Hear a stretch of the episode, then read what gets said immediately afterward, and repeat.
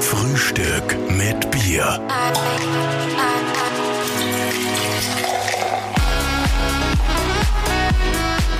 Herzlich willkommen zu einer neuen Ausgabe von Frühstück mit Bier. Heute mit einem Mann, dessen Stimme wir während dem Lockdown öfter gehört haben als die vom Bundeskanzler und von der eigenen Freundin.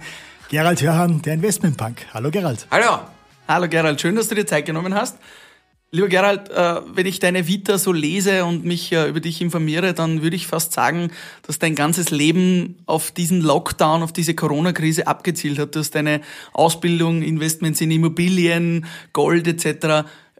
Ist das quasi jetzt für dich die, die göttliche Fügung und du sagst, du bist jetzt besser aufgestellt als alle anderen? Also eines, mein Ziel war nicht, dass eine Pandemie kommt oder ähnliches, aber es ist sicherlich so, wenn man solide arbeitet, die Zeit, äh, die Trends der Zeit, wie beispielsweise die Digitalisierung rechtzeitig erkennt und sein Geld sorgsam investiert und nicht overleveraged ist, dann äh, kommen wir aus Krisen generell gestärkt heraus, egal wie die Krise heißt. Das ist ja nicht die erste Krise, vor zehn Jahren oder zwölf Jahren war die Finanzkrise mhm. und äh, davor war die New Economy Krise und die Russland-Krise und die äh, Golfkrieg-Krise. Es gab ja schon viele Krisen davor. Und dort ist immer dasselbe. Die Leute, die zu viele Schulden haben, die zu hohe Kosten haben, die schon vorher schlecht aufgesetzt waren, die leiden. Und die Leute, die eben gut aufgesetzt haben, und die können ihr Flugzeug durch die Krise solide steuern und profitieren davon, weil nach der Krise ist natürlich der Markt bereinigt. Es gibt viele Investmentmöglichkeiten, es gibt viele Geschäftsmöglichkeiten, der Wettbewerb wird geringer. Sowas passiert praktisch in jeder Krise. Und ich habe ja schon Immobilien seit 15 Jahren gemacht. Dass natürlich durch die Corona-Krise und die Gelddruckorgien die Immobilienpreise so stark gestiegen sind, hätte ich jetzt auch nicht erwartet, aber mhm. es hat sich schon auch ohne diesen massiven Preissteigerungen gerechnet. Jetzt rechnet es sich halt besser. Digitalisierung haben wir auch schon seit 2014 gemacht, wo noch wenige Leute darüber gesprochen haben.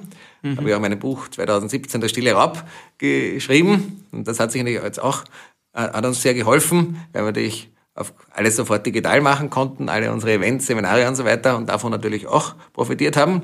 Und wirtschaftlich sind wir natürlich auch immer solide aufgesetzt. Ich habe nie von over, war nie overleveraged. Ich habe immer meine Kosten unter Kontrolle gehabt. Und deswegen kann ich auch durch diese Krise mal entspannt durchkommen.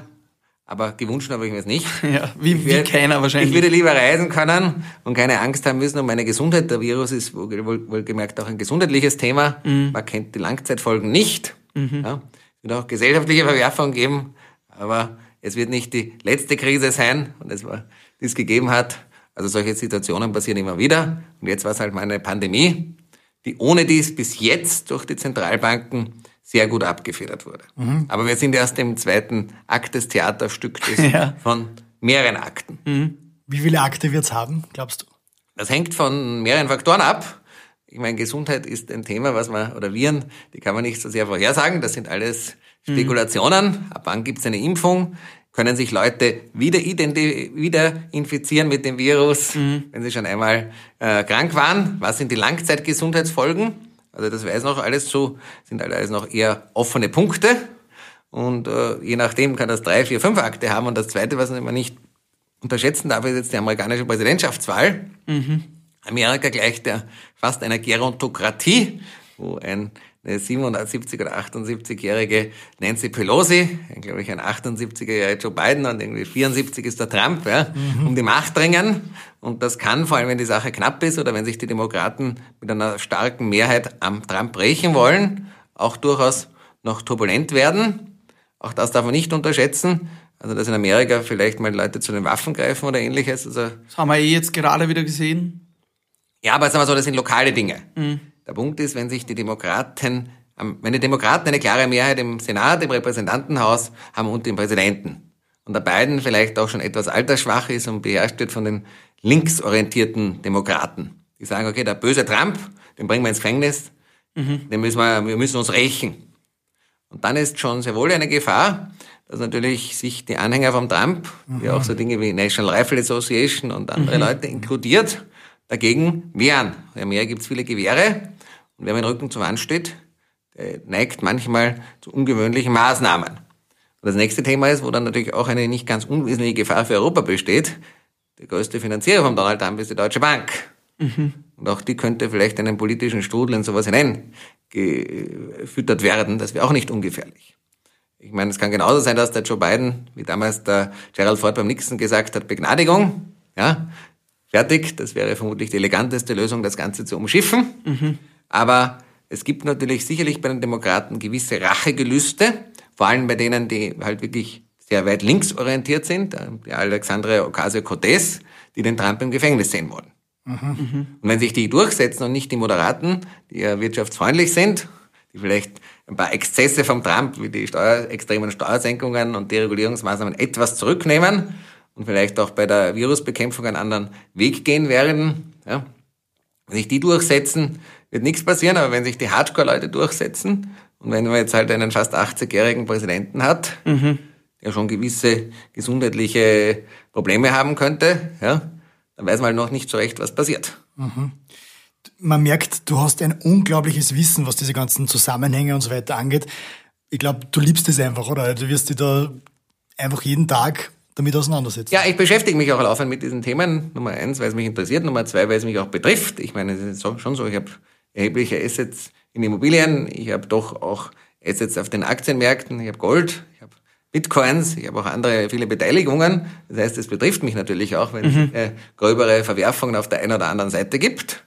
Das Einzige, was mich derzeit wirklich stutzig macht, ist sowohl, dass die Börsen wie auch die Immobilienmärkte, die Märkte für Private Equity, für Startup-Bewertungen, für Kunst, für Oldtimer und für sämtliche Asset-Märkte so jenseits von Gut und Böse steigen, als gäbe es kein Morgen und es trotzdem realwirtschaftlich schwere Verwerfungen gibt. Und Wie lange geht das noch gut? Und natürlich, ich meine, es gibt einen Grund dafür, dass die Zentralbanken 13.000 Milliarden gedruckt haben weltweit. Das ist schon klar. Ja, und es sind auch noch viele Branchen, auch an der Börse, noch natürlich geprügelt. Also Automotive oder Öl und Gas oder Travel and Leisure und so weiter. Die leiden nach wie vor, sind auch noch recht niedrig bewertet. Oder der Kurs ist niedriger. Aber nichtsdestoweniger, diese Divergenz zwischen den Assetmärkten, also Finanzmärkten und der Realwirtschaft wird jetzt schon langsam exzessiv. Weil die Rallye ist so stark, wie je selten zuvor, auch nach mhm. der Erholung von einer Krise. Und man weiß noch, diese Krise ist ja noch nicht ganz ausgestanden. Ja? Mhm. Ist in Australien ist im Lockdown, sorry. Ja. Lieber Gerald, wie ist es? Du hast jetzt den, den ganzen Lockdown über wir haben ja dich auch verfolgt immer wieder, äh, viele Live-Übertragungen gemacht, hast viel deines Wissens weitergegeben. Da stellt sich natürlich jetzt die Frage, hältst du da auch Wissen zurück, um auch einen Vorteil gegenüber deinen Hörern zu haben? Oder gibst du wirklich einfach eigentlich über YouTube und Instagram kostenlos sehr viel deines Wissens preis? Ja, das ist aber so, das, was ich zu diesen politischen und wirtschaftlichen Themen was meine Einschätzung ist, ja, das gebe ich auch preis. Es gibt natürlich gewisse Fachthemen, jetzt einmal so zum Thema Holding, Steuern, Immobilien, Unternehmensbeteiligungen, dafür mache ich dann Webinare und Seminare, die sind mhm. dann auch natürlich kostenpflichtig, also wie kaufe ich jetzt eine Wohnung oder wie funktionieren Steuern und Holdingstrukturen oder wie mache ich Unternehmensbeteiligungen, das ist dann entsprechendes Fachwissen, ja, aber die allgemeinen wirtschaftlichen und politischen Themen, ja, die gebe ich kostenlos zur Verfügung. Bist du da auch von der Regierung zum Beispiel zu Rate gezogen? Ich wurde tatsächlich mal gefragt. Ich habe, ich habe ihnen ein paar Ideen geliefert. Ich habe auch, mhm. glaube ich, gesagt, dass oft Helikoptergeld in so einer Situation auch das beste Mittel ist, mhm. weil man dann nicht so viele Intermediäre hat.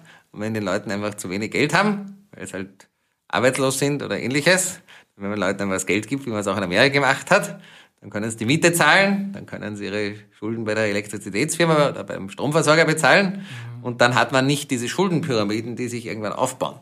Weil das, was die Gefahr ist, wenn jetzt alles gestundet wird, ja, wenn Leute was Geld von der Zentralbank bekommen, was sie jetzt indirekt ja auch die Geld, Zentralbank das Geld drucken und die Staatsanleihen kaufen, aber wenn sie es direkt vom äh, Zentralbank oder vom Staat bekommen, mhm. äh, dann können sie ihre Mieten und alles bezahlen und dann gibt's nicht die Stundungen bei den Mietern, die dann irgendwann wieder gezahlt werden müssen. Die Vermieter müssen es dann bei den Banken stunden, weil sie es auch nicht haben. Ja, die Banken kriegen auch Probleme. Das heißt, man hat eine Kaskade von Problemen, die man so einfach abdreht. Mhm. Aber wie lange geht das, das deiner Einschätzung nach, oder wie lange ist es gesund, dies, diesen, diesen Effekt nach hinten zu verlegen?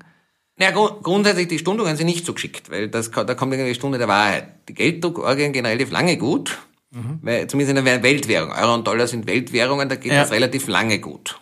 Relativ ja. lange heißt? Naja, sagen wir so, es gibt, es gibt ein paar Risiken. Ja. Solange das Vertrauen in die Werthaltigkeit der Währungen gegeben ist, in einer Weltwährung, Dollar, Euro sind das, in eingeschränktem Ausmaß auch noch der Schweizer Franken, vielleicht noch der britische Pfund, vielleicht noch der japanische Yen und vielleicht noch eben äh, der chinesische Renminbi. Ja.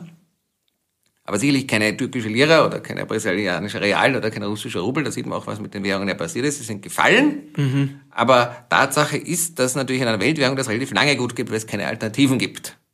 Aber die Gefahr ist, wenn jetzt die Corona-Krise weiterkommt, weiter Geld gedruckt wird, jetzt, bis jetzt hat man ungefähr 20 Prozent der Wirtschaftsleistung gedruckt, dann druckt man halt vielleicht 40, 50 Prozent der Wirtschaftsleistung, okay. Aber irgendwann kann es auch mal sein, dass dem zu viel ist. Und insbesondere dann, wenn auch in einer Boomphase Politiker sagen, ja, Gelddrucken funktioniert eh, mhm. und einfach die Zentralbank anordnen, in irgendeiner Weise weiterhin Geld zu drucken. Und dann könnte es irgendwann das Vertrauen in die Währung kippen und eben zu einer sehr starken Inflation kommen. Siehst du diese Gefahr im Moment, beziehungsweise äh, ja, es fragen sich natürlich alle, alle, auch alle unsere Bekannten, die, die goldene Frage im Moment, ist es jetzt im Moment aufgrund einer drohenden Inflation interessant, in eine Immobilie zu investieren oder sind die Preise im Moment am Höchstlevel? Wie, wie siehst du diese goldene Frage im Moment? Goldene Frage kann man auch genauso bei Gold stellen oder bei Aktien. Ich meine, ich habe ja immer geraten, dass man einerseits diversifiziert. Eines, was mhm. klar ist, man weiß nicht genau, was passiert. Das ist relativ klar und man weiß, dass die, das Geld weniger wert wird. Wie viel weniger, weiß man nicht. Und äh, deswegen macht es sicherlich Sinn, eben strukturiert in Immobilien, in Aktien, in Bitcoin, in ein kleines bisschen in Gold, ja, in eigene digitale Assets zu investieren. Ja, in alle diese Bereiche. Auch jetzt noch. Naja, ich meine, ich habe, ich habe damals geraten, Aktienansparpläne zu beginnen, die kann man weiter fortfahren. Ja, wenn man die Aktienansparpläne macht, das funktioniert ja. Das System mit dem Cost-Average-Effekt. Mhm. Zumindest wenn man Indizes macht. Genauso kann man immer wieder Gold mal dazu kaufen, wenn der Preis etwas sinkt. Ich habe jetzt wieder jetzt ein bisschen mehr Gold zugekauft. Und zur Frage zum Immobilien. Wenn sich Dinge rechnen, ja. Und es werden sich Dinge rechnen, weil immer wieder auch Leute Geld brauchen. Mhm. Solche Dinge kommen am Markt. Ich habe jetzt wieder zwölf Wohnungen zugekauft. Ich bin nach der Suche nach, nach zwei Mehrfamilienhäusern und auch die werde ich finden. Aber man sollte nicht zu Fantasiepreisen einkaufen. Aber ich glaube schon, dass ich jetzt in der jetzigen Phase, wo einerseits eben viel Geld zwar da ist, aber auf der anderen Seite auch viele Probleme, dass die eine oder andere Immobilie zu einem Preis, der zwar teuer ist, aber sich noch rechnen, an den Markt kommen wird. Mhm. Und wenn man dann schnell ist und das Geld hat, dann kann man es kaufen, ja. Wie und sollte man es auch kaufen. Mhm. Und das mit Leverage wohlgemerkt, weil natürlich, man sagt ja auf der einen Seite Cash und auf der anderen Seite Immobilie mit Schulden, profitiere ich auch von der Geldentwertung. Mhm. Und mit Cash bleibe ich flexibel. Ja. Wie stellst du dir generell äh, die Zukunft vor, lieber Gerald? Siehst du in 20 Jahren ähm, ein bedingungsloses Grundeinkommen, eine, eine AI, die uns alle steuert, äh, digitale Währungen oder nur eine digitale Währung? Wie siehst du es? Ist es generell positiv oder negativ, diese ganzen Entwicklungen? Also eine Sache, ich, ich glaube, die Zukunft auf 20 Jahre vorherzusagen ist, ja. also wenn man so auf fünf bis sieben Jahre gewisse Trends erkennen kann, glaube ich, äh, aber wie würdest du sie dir vorstellen, wenn du sagst, so glaubst du, dass sie sich entwickeln könnte? Ja, also grundsätzlich, ich meine, einige Themen wird es klar sein, dass natürlich viele Leute ihre Entscheidungsfähigkeit an ihren digitalen Avatar oder einen Algorithmus abgeben werden und die, die, die großen Tech-Konzerne mit Ausnahme, dass sie vielleicht politisch reguliert werden. Das gibt es ja auch schon gewisse Hinweise, dass das der Fall ist, vor allem auch von den Demokraten, dass dann natürlich äh, in diesem Bereich die halt viel mehr Macht noch haben als bisher. Wenn, wenn Amazon oder Google oder Facebook oder äh, eine andere ein, oder Microsoft entscheidet, mhm. was du kaufst, wenn du datest, wo du wohnst und vielleicht wenn du wählst, dann haben die sehr viel Macht und mhm. das ist ja. bereits absehbar. Mhm. Ja. Dass diese Trends mit AI zunehmen, ist klar. Schlimm, aber das, ist. Naja, es hat aber auch viele, einige andere Vorteile natürlich schon auch, weil natürlich beispielsweise durch die Weiterentwicklung der Medizin, ja, insbesondere auch der datengetriebenen Vorsorgemedizin, von personalisierten Medikamenten und ähnliches, wird sich zumindest von den wohlhabenderen Leuten die Lebenserwartung deutlich erhöhen. Die Lebensqualität. Also das, ist, das hat schon viele Vorteile. Ja. Äh, bedingungsloses Grundeinkommen hängt von der Politik ab. Natürlich, die Schere zwischen Arm und Reich wird aufgehen. Das wird auch sowohl lokale als auch globale Konflikte nach sich ziehen. Da bin ich mir sicher. Das wird, weil die Armen wollen was haben. Die Reichen wollen sich nicht wegnehmen lassen, vereinfacht gesagt. Das wird nicht friedvoll laufen. Und das geht jetzt in einer rasenden Geschwindigkeit durch die Digitalisierung und Gelddruckorgien. Und wie siehst du das auch im, im Zusammenhang zwischen alt und jung? Du hast im Buch Gegengift ja geschrieben, dass da quasi auch eine Schere nicht nur zwischen Arm und Reich, sondern auch zwischen Alt und Jung. Und jetzt sagst du ja auch Präsident Joe Biden mit 80. Naja, es wird vor allem ein, Thema, es, es, wird ein Thema geben, was tatsächlich Alt und Jung spaltet und durchaus berechtigt ist, der Klimawandel.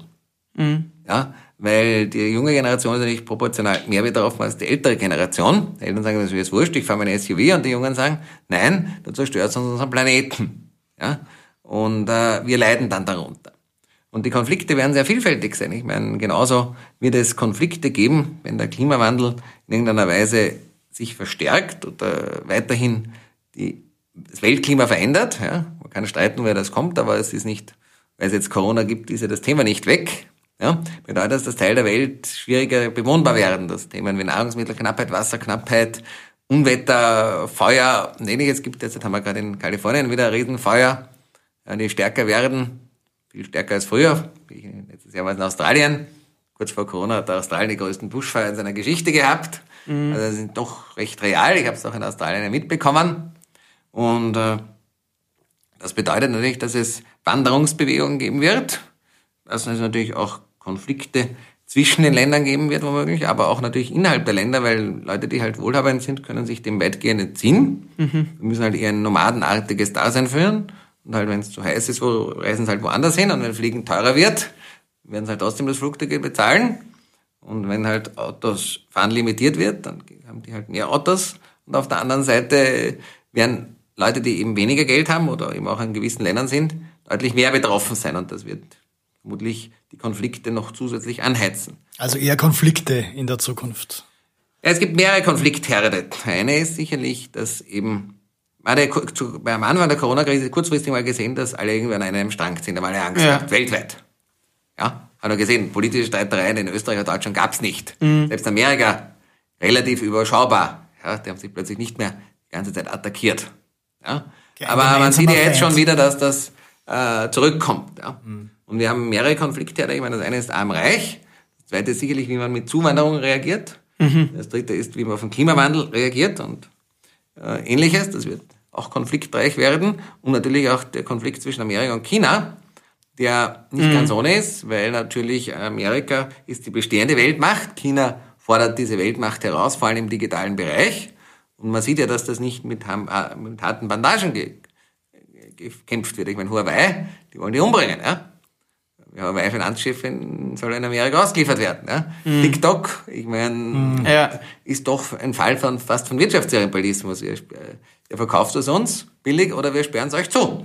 Ja, unglaublich eigentlich. Nein, schon, aber das ist erst der Beginn. Und das sind halt Konflikte, die deutlich stärker werden noch können. Das ist auch die Frage äh, China und Amerika im Kampf gegen die Pandemie. Ja? Weil die Amerikaner werden sagen, China, das ist von euch ausgegangen, ihr habt das nicht äh, in Ordnung gebracht. Die Chinesen werden sagen, Amerika, du hast das schlecht gemanagt, mhm. hätte jetzt auf uns gehört. Und äh, das ist halt einer von vielen. Und das vielleicht auch noch, wer dann von den beiden als erst einen Impfstoff entwickelt, oder? Das ist vielleicht auch ein Thema. Ja, also es wird sicherlich äh, die tendenziell konfliktreicher, auch politisch konfliktreicher. Und äh, also es werden kein, keine ganz einfachen Zeiten werden. Mhm. Aber insgesamt die Digitalisierung, da bin ich, trotzdem bin ich positiv, dass der Fortschritt was mal insgesamt, die Menschheit hat schon viele Probleme gelöst und wird das auch in Zukunft machen. Also doch dann. Ja, aber, aber dazwischen kann es einmal turbulent werden. Ja, ja. Lieber Gerhard, im Hintergrund hört man unseren äh, Frühstück mit Bier, Bierwagen. Der Frühstück mit Bier, Bierwagen der bringt quasi wieder frisches Bier und das ist so der Moment, wo wir über, über lustige Momente im Leben reden, über manche peinliche Geschichten, über irgendwas, was da mal passiert ist, wo du sagst, was ist einem Gerald Hörhan, einem Investment-Punk mal passiert, was eigentlich eine witzige Geschichte ist in deinem Leben. Würdest du uns etwas erzählen? Ja, also eins Bier trinke ich keines, ja. sage ich mal dazu. Wenn ich trinke was gar kein Alkohol, vertrage auch keinen. Wenn mal ein Glas Champagner zu einem sehr, sehr guten Essen, aber da muss ich euch enttäuschen Bier trinke ich ein einziges Mal, einmal beim Oktoberfest eine Maß und das ist schon grausam genug. Immerhin, ja. ja, da muss ich halt mitmachen, der Rest dann Apfelschorle, aber ja.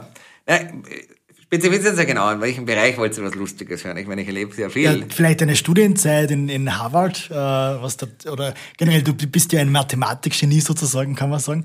Ähm, wie, wie war das da für die Studienzeit mäßig? Ist da mal irgendwas Lustiges, Lustiges passiert? Ja, also ich meine, ich kann mich erinnern, das erste Mal, als ich nach New York gefahren bin, habe ich mir, das war, damals hast du in Amerika unter 21 Schwermietautos bekommen, dann habe ich so einen alten Dodge Arias bekommen, der ist dann dauernd eingegangen, da musste man was zusammenstecken, wo er so wieder gefahren ist, ja. So bin ich das erste Mal nach New York getuckert. Und da hast du selbst den, äh, den Dodge repariert auch? Naja, nein, das hat mir der gesagt von der Vermieter, deswegen ein obskurer Vermieter, dass man irgendwas zusammenstecken muss, dann fahrt er wieder. Das hat tatsächlich funktioniert, da hast du immer aufpassen müssen. Da habe ich extra nochmal gecheckt, bevor ich eben durch die schlechten Teile von New York gefahren bin, weil damals waren Harlem oder Bronx wirklich noch Kriegsgebiet. Mhm, klar. Ja, das habe ich auch erlebt, wie ich einen Greyhound-Bus durchgefahren bin, also das ist bei Rot auch über die Kreuzung gefahren, der Bus. Dann gedacht, okay, das muss das Auto halten, weil wenn ich dann in der Bronx oder in Harlem, was ja der Weg nach Manhattan ist, mhm. liegen bleib, wäre jetzt noch gut. Ja, also da habe ich schon, das waren so die ersten äh, Reisen in den USA. Da war ich halt 18, 19 und habe das erstmal alles erkundet. Bist du da alleine unterwegs gewesen oder mit Studienkollegen? Teils, teils. Ja, aber New York muss man nicht anschauen, die Wall Street und alles. War ja klar, das hat mich ja. fasziniert. Mhm. Ich kann mich erinnern an eine, eine, Geschichte, die du erzählt hast bei einem deiner Seminare, ähm, wo du in ein Steak-Restaurant gehen wolltest. Die haben dich nicht reingelassen, aber das Lustige war, das Gebäude hat dir gehör, gehört von dem Steak-Restaurant. Ja, das war nicht in, es war kein Steak-Restaurant, aber es war tatsächlich, es war auch nicht in Amerika, sondern in Deutschland, Frankfurt, ja. Und da war ich halt irgendwie so recht abgerissen und die waren halt schon voll und dann soll halt wieder gehen, ja. Und dann habe ich dann gesagt, ich freue mich, dass sie so voll sind. Ja, ich gehe gerne, werden wir noch lange die Miete bezahlen können. Mir gehört nämlich das Haus.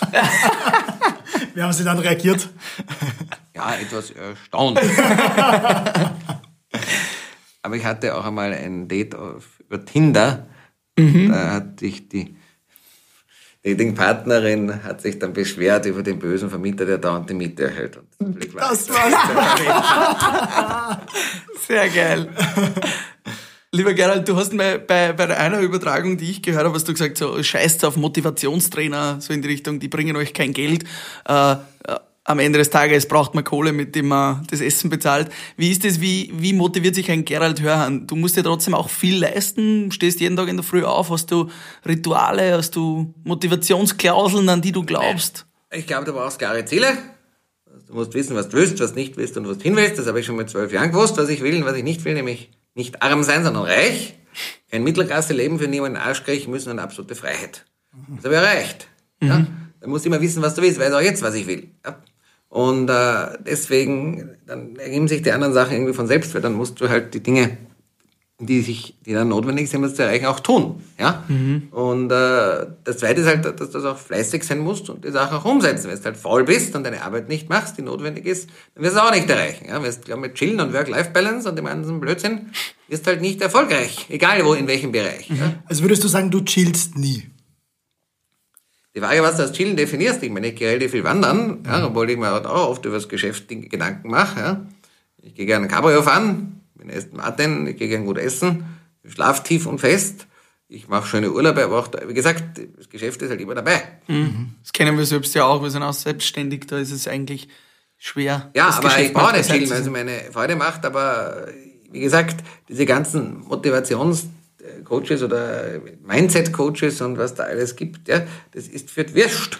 Weil Tatsache ist, ich meine, es geht immer darum, du musst wissen, was du willst, du musst fleißig sein, dann muss aber auch sein wirtschaftliches Geschick, weil wenn die Kohle nicht da ist, hilft die beste Imagination nichts. Ja? Wenn du krank bist, einen Arzt nicht bezahlen kannst, den privaten Arzt, das dir mhm. hilft. Oder wenn du halt äh, nichts zum Essen leisten kannst oder der Vermieter dich delogieren will, da kannst du dir noch so imaginieren, ja. Ich bin so toll und der Vermieter delogiert mich nicht, ja, der kommt, der Gerichtsvollzieher. Haben wir sogar mal eine Mieterin gehabt, ja. War auch so Yoga-mäßig. Ja. Und äh, die haben wir die Mieten nicht zahlt, die haben wir dann delogiert. Und dann der Gerichtsvollzieher, nachdem es da so, so gesessen ist, ja, und irgendwie so, ja, mit, äh, im Schneidersitz, hat dann gesagt, äh, liebe Frau, beeilen Sie sich jetzt, dann soll ich die Polizei. Ja, marsch, marsch. Das heißt, am Ende des Tages muss man einfach auch Geld verdienen, ja. Lieber Gerald, eine wichtige Frage für mich noch. du hast mal die sechs Finanzirrtümer genannt und da ist einer dabei, die Scheidung, dass die teuer ist. Wie erklärst du das deiner Freundin, dass du dich, dass du sie nicht heiratest und wie erkläre ich, ich meiner Freundin, dass ich bin sie. Single. Du bist Single. Wie würdest du das deiner zukünftigen Freundin erklären, dass du sie nicht heiratest, weil es teuer sein kann, eine Scheidung genau zu haben? Genau so, wie es ist. Ich sage, das rechtliche Risiko äh, möchte ich nicht nehmen und vor allem das wirtschaftliche Risiko. Ich würde es genauso erklären, wie es ist. Wer halt das nicht akzeptiert, dem ist halt so. Mhm. Aber ich bin, wie gesagt, ich bin kein Liebesberater. Ja? Ich meine, ich habe einen Sohn, den ich heiß liebe. Ich habe Mutter, wir sind befreundet, aber wir haben jetzt keine Beziehung. Und das funktioniert trotzdem sehr gut. Wir fahren gemeinsam auch auf Urlaub. Ja. Der David hat eine Freude und hat zwei Elternteile, die ihn lieben. Mhm. Ja, wenn ich sehe, was manchmal mit Kindern aus Scheidungen passiert, das ist Vergewaltigung. Das ist wirklich böse.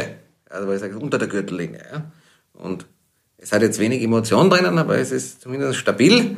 Und ich will weder, dass David was Böses angetan wird und in der Scheidung werden Kindern was Böses angetan und ich will auch, dass mein Vermögen so ist, wie es bleibt und mehr wird. Mhm. Ja.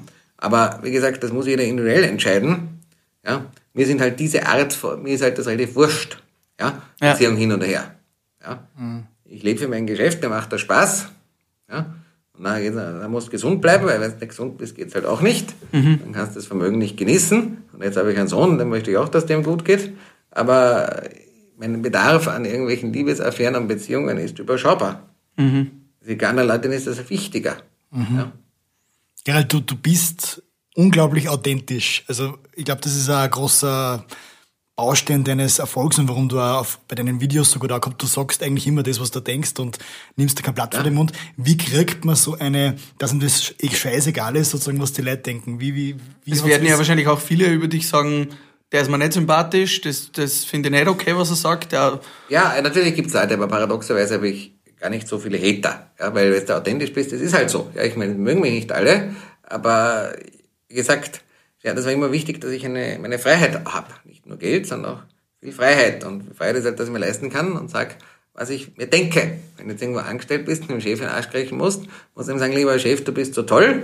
Ja, habe ich damals bei meinem ersten Praktikum erlebt, da war irgendein äh, Vizedirektor, ja, wenn eine Frau gekommen ist, äh, und er war Doktor, hat man sagen müssen, seiner Frau, Frau Doktor, Direktor. Obwohl nicht einmal er Direktor war. ja, also ich meine, das ist halt unauthentisch. Ja, und viele Leute versuchen der Welt was vorzugaukeln, was sie nicht sind, finanziell und ähnliches. Und wenn du halt die Freiheit hast und sie dir nimmst doch, ja, zu machen, was du willst, dann kann ich meine Meinung sagen. Ja? Aber hattest du die immer schon, diese Freiheit, äh, oder hast du das entwickeln müssen? Also war das Natürlich, am Anfang musst du dich nach der Decke strecken. Das ist ja. logisch. Ich meine, ich war immer schon ein Rebell, aber äh, zwangsläufig, natürlich, wenn das Geld noch nicht so locker ist, musst du dich halt noch mehr anpassen. Wenn du genügend Geld hast und kannst dich natürlich machen, was du willst, im angemessenen Rahmen, ja, also ohne jetzt irgendjemand weh zu tun oder ähnliches natürlich. Also Freiheit hat auch gewisse Grenzen per Definition, aber kann ich kann meine Meinung sagen, wie ich mir so denke und brauche nichts vorspielen. Mhm. Und die Mehrheit der Leute spielt vor, dass sie Geld haben, obwohl sie keins haben. Sie spielen vor, dass sie sind treu, obwohl sie nicht treu sind. Ja, sie spielen vor, dass äh, ein klassisches, äh, tolles Familienleben haben, obwohl in Wirklichkeit mehr gekämpft wird mhm. und äh, die ganze Familienstruktur darunter leidet. Ja? Die Leute spielen vor, als wären sie schlank, sieht man ja auf Instagram und so weiter, in Wirklichkeit sind sie blatt. ja? Du hast einfach völlig recht. Ja, mit Fotoshooting und Photoshop kann man heute viel machen. Ja? Mhm. Und äh, man braucht einfach aber richtig Eier, dass man so wirklich ehrlich und man sich selber ist. Das ist wirklich eine, eine Eigenschaft, die, nicht, die nicht viele Eier, haben. Ich finde nicht, man, man braucht ein bisschen Geld, aber äh, man kann halt manchmal, wenn man von dem, der äh, zahlt, abhängig ist und mhm. der verträgt keine Ehrlichkeit, dann kann man es nicht sein. Ja? Wie war das bei dir in der Jugend mit deinen Eltern? Ja, mühsam. mühsam. Deswegen wollte ich immer Freiheit haben. Meine Eltern haben kein Geld gehabt und ich habe wenig Freiheit gehabt. Ich habe klar, ich will das haben. Mhm. Aber wir versuchen das auch in der Firma Transparenz zu üben. Das heißt, man darf mich völlig kritisieren. Das wird auch, wenn jemand sagt, das ist scheiße gelaufen, ja, dann sage ich, ja, können wir es besser machen. Du hast vollkommen recht. Mhm. Also, das ist schon auch etwas, das haben wir auch in der Firma umgesetzt. Das ist diese sogenannte Radical Transparency, die ich das erste Mal beim Italio in seinen Büchern gesehen habe. Ja. Und die funktioniert. Mhm. Dann kann man eben den Leuten auch die Wahrheit sagen und nicht hinterrucks alles. Funktioniert besser. Wird das vorher angekündigt oder kommen die dann einfach und sagen, Gerald, das war scheiße? Oder? Wie soll man das ankündigen? Man muss einfach sagen, wie es ist. Ja, Straight. Ja, wenn da was scheiße gelaufen ist, und das ist halt leider so, ja. es passiert halt in jedem, jeder Struktur, ja, dann ist halt so, und das, ich, ich bin weder unfehlbar noch sonst was. Ja. Radikale Ehrlichkeit. Gerald, abschließend noch, was würdest du sagen, ist so das Schönste an deinem Job? Was liebst du am meisten? Viele Dinge. Also Nummer eins, du liest, triffst viele interessante Leute dadurch. Das macht's mal spannend. Ja. Nummer zwei, kann man nicht alles einteilen, wie ich arbeiten, wie ich will und so weiter. Ja. Wenn ich mit Freunden irgendwo hinfahren will und sagen, ja, ich muss schauen, ob ich Urlaub kriege, ich meine, ich kann halt machen, was ich will. Ich kann am Restaurant arbeiten, ich kann an der Beach arbeiten. Mhm. Ich kann mir das sehr, sehr gut einteilen. Ja. Natürlich sind sowohl auch der finanzielle Erfolg zweifelsohne eine große Freude als Investmentbanker, ist das logisch, ja, als auch natürlich der, ich weiß mal, Zuspruch vom Publikum. Ja, mhm. ich halt, aber es geht auch nicht immer. Dann gibt's halt manchmal, muss man sich auch ärgern, wenn es mal nicht so ist. Aber meistens ist es schon der Fall, dass den Leuten das gefällt, was ich mache. Du baust ja auch gerade eigentlich eine Marke mit der Investment Punk Academy auch um deine Persönlichkeit. Ja, natürlich. Rundherum. Also das, ja. das muss man ja auch bewusst sein. Du wirst ja auch auf der Straße wahrscheinlich nicht mehr problemlos. Ja, das fällt mir ja. Das ist ja lustig, ja. Und das nächste Thema, was natürlich schon noch eine Freude ist, wenn dann auch viele meiner Fans das, was ich sage, auch umsetzen und äh, damit auch Erfolg haben. Und ich habe sicherlich kenne halt schon Tausende und Abertausende Leute, die mal Wohnungen gekauft haben, die ihr Geschäftsmodell digitalisiert haben, die Holding gegründet haben und sich dadurch Steuern ersparen, also die grundlegenden Dinge, den Ehevertrag gemacht haben, die ich lehre, die kein Eigenheim gekauft haben, die sich kein neues Auto gekauft haben und dass halt die Leute davon auch tatsächlich profitieren. Das ist ja eine große Freude, wenn man sieht, das, funktioniert. Äh, das funktioniert. Und gleichzeitig sehe ich halt auch immer Leute, die dann nicht drauf hören ja, und die halt dann Aktien auf Schulden kaufen, ja, die äh, ohne Ehevertrag heiraten und dann haben sie die Scheidung. Ja. Also ich sehe halt auch die Gegenbeispiele, die dann oft sehr schmerzhaft sind und das ist auch eine, macht auf jeden Fall Spaß, wenn man sieht, Leute, die mit den Dingen, die man lehrt, auch erfolgreicher sind und nicht nur eben, dass es nicht nur Theorie ist, sondern auch Praxis. Du sagst es ja auch immer mit sehr einfachen Worten. Fällt dir das immer ein, also kleine dreckige Löcher oder das Eigenheim auf Pump in der Pampa, das sind ja so, so Begriffe, ja. die einfach unfassbar eingängig sind. Das ja, mir, mir fällt halt immer was ein. Ja, ich bin, mir fällt schon immer was ein. Ja. Gut. Lieber Gerald, zum Abschluss haben wir immer einen kleinen Word-Rap. Das heißt, wir stellen eine Frage ja, und du okay, antwortest ganz, ganz schnell. Bier Word-Rap. Ähm, dieses Gebäude würde ich gerne kaufen. Ja, wenn der Preis passt. äh, in, diesem Geschäft, in diesem Geschäft werde ich schwach. Wo kaufst du gerne ein? Schwach wäre Kombo. Muss müssen in die Konditionen passen. Mhm.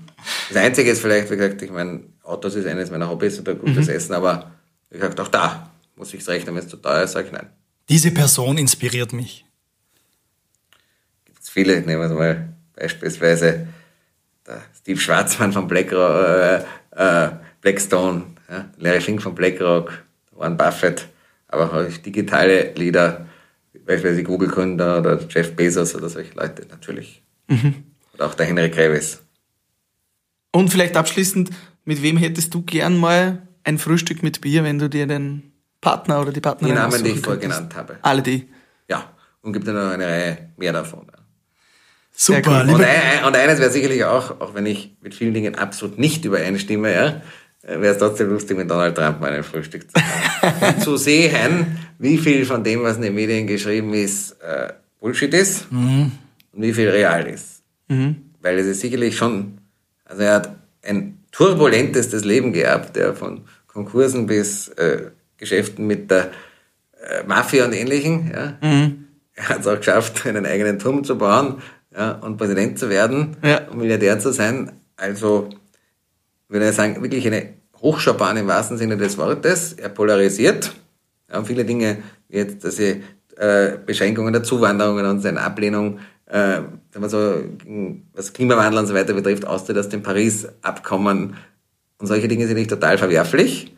Also das muss man schon sagen, da stimme ich auch äh, total nicht über mit ihm überein. Ja. Er hat sicherlich in vielen Bereichen menschenverachtende Ansichten, aber er packt auch Dinge halt in meinen Schopf. Er mhm. sagt die Wahrheit, dereguliert, ja, sagt, produziert es in Amerika und schafft sie Arbeitsplätze und zahlt sie ihre Steuern nicht in Jersey zu Apple.